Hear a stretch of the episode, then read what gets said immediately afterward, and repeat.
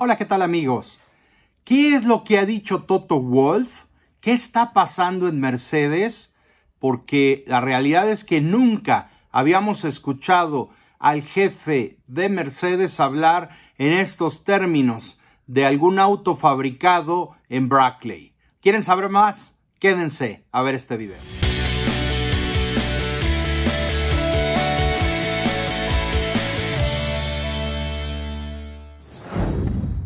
El jefe del equipo Mercedes, la máxima autoridad hasta el momento deportivamente hablando que hay en el equipo Mercedes, ha dejado claro lo que piensa sobre su auto W14.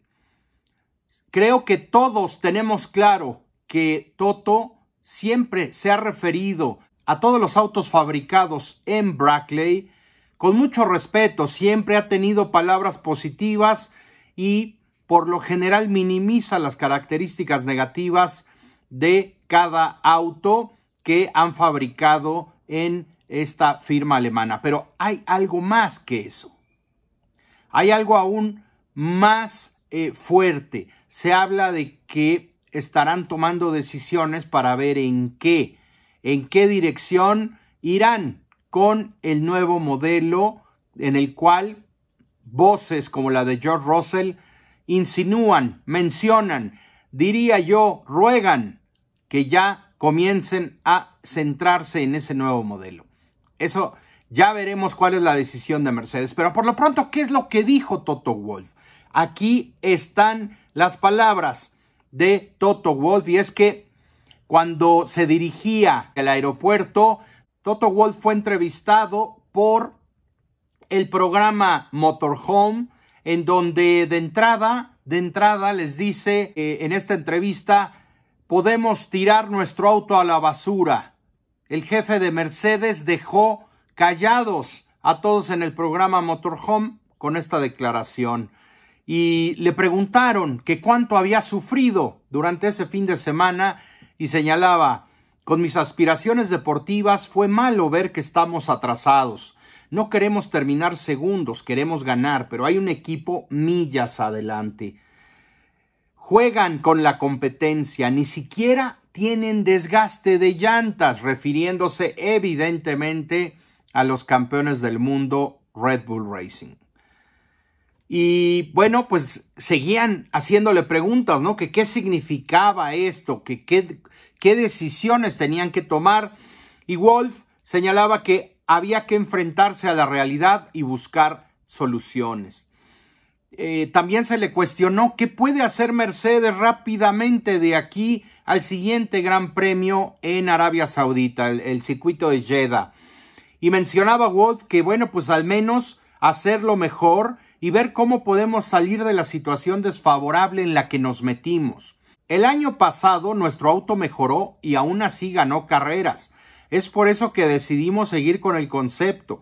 Entonces, empiezas la nueva temporada y de repente ves que nada funciona.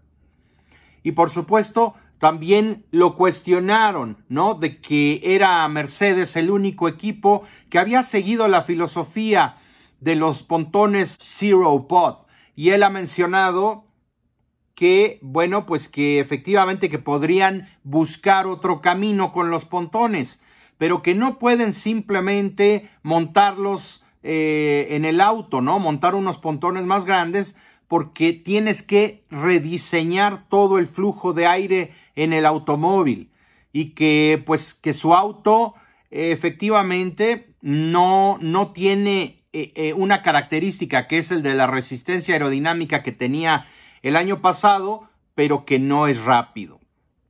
También le preguntaron sobre Aston Martin, qué opinaba, ¿no? Y, sin rehuir la pregunta, dijo, bueno, que habían hecho un muy buen trabajo, que la contratación de un hombre de Red Bull, eh, en particular se refiere a Dan Fallows, ha hecho que el auto repentinamente sea dos segundos más rápido. Eh, y recuerda que hace un año eran 17 y 19 en los entrenamientos. Habló sobre Fernando Alonso y dijo que sabía que estaba muy bien y que estaba muy motivado, pero que hay que tomar en cuenta que Lance Stroll también estuvo al frente, estuvo atacando con dos manos eh, lesionadas y un dedo del pie roto.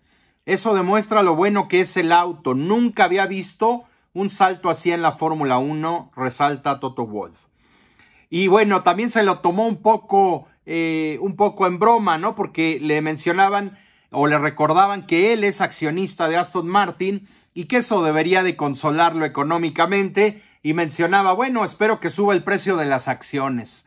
Recordemos que Toto Wolf es un empresario muy exitoso que tiene una fortuna estimada en estos momentos en más de 500 millones de dólares. Y bueno, pues gran parte de ella, de esta fortuna, pues la ha, la ha construido alrededor de el deporte motor. Y bueno, también lo cuestionaron qué pensaba Luis y contestaba Wolf que era un gran jugador de equipo y que era lo suficientemente maduro para aceptar la realidad y que no ayuda eh, a hacer un gran escándalo en estas situaciones, ¿no? Y bueno, pues finalmente le mencionaban si Red Bull, si consideraba que Red Bull pues ya era o se le podía catalogar como el gran favorito para ganar el título y mencionaba a Toto Wolff de manera contundente. Después del primer gran premio, también creo y pienso que ganarán todas las carreras de este año. Y bueno, le recordaron, pero si acabas de decir en para otra televisora que volverán a ganar y que estaba convencido que ese octavo título para Luis y para ellos iba a llegar y mencionaba, sí, estoy seguro de ello, pero no me refería a este año, porque este año ya está perdido. Fuertes declaraciones de Toto Wolf y bueno, pues indudablemente están en la línea con George Russell, lo que mencionaba George Russell, lo que dijo al final del Gran Premio, evidentemente eh, va en este sentido, ¿no?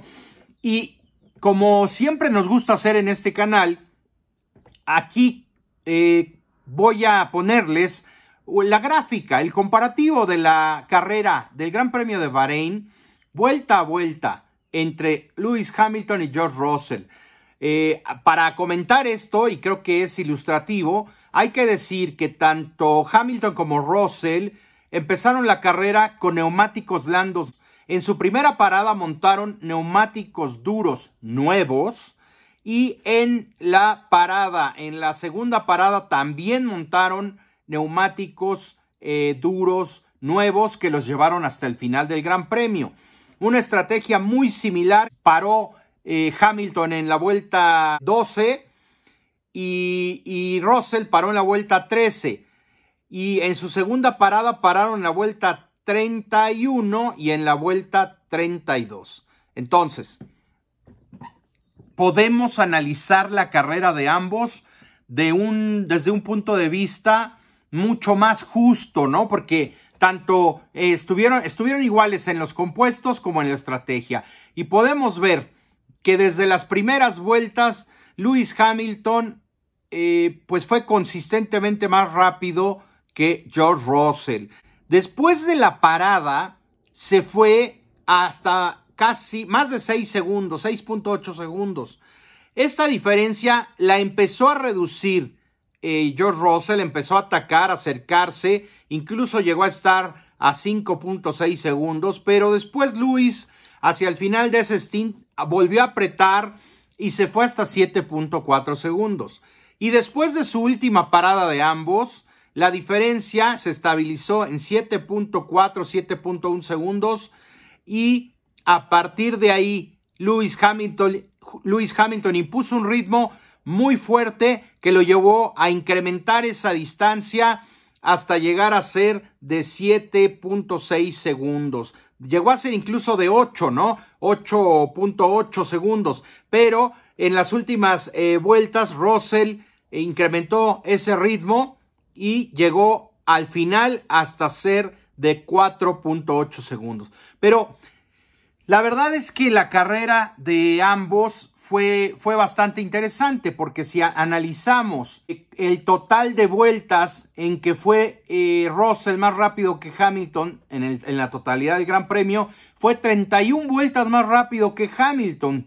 Y este solamente en 26 vueltas logró ser más veloz que su compañero de equipo. Pero, Luis logró manejar esa distancia. A mí me parece y lo interpreto como un eh, mejor manejo del desgaste del neumático de Luis, que sabía cuándo apretarlo, cuándo usarlo, para después mantener la diferencia. Y además, además hay algo, la vuelta rápida en carrera de Hamilton fue 1.36.546. La vuelta rápida de George Russell fue 1.37.035, casi medio segundo entre la vuelta rápida de Hamilton y de Russell.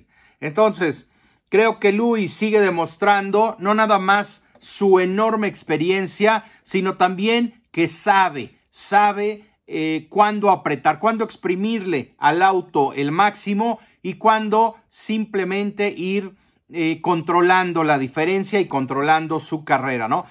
Eh, la verdad es que Mercedes está por el momento muy lejos, amigos.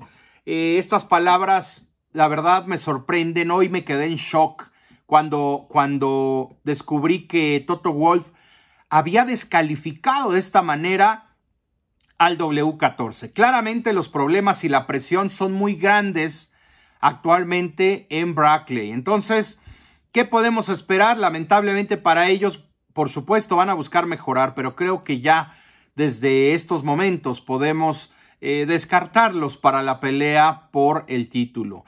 Se nos cayó uno de los que esperábamos pudiese estar en la pelea. Ahora solamente quedan Red Bull, ojalá Ferrari, de quien hay esperanzas y del cual hablaremos mañana, y por supuesto, el nuevo invitado a la fiesta, Aston Martin. Y veremos si le alcanza también durante el año para poder eh, mencionarlo, señalarlo como uno de los posibles candidatos a pelearle la supremacía a Red Bull Racing. Sin más por el momento, amigos, si te gustó el video, por favor suscríbete al canal, si no lo has hecho ya, por supuesto, y también eh, me encanta siempre leer sus comentarios. Por supuesto, siempre se agradecen sus likes. Nos vemos a la próxima.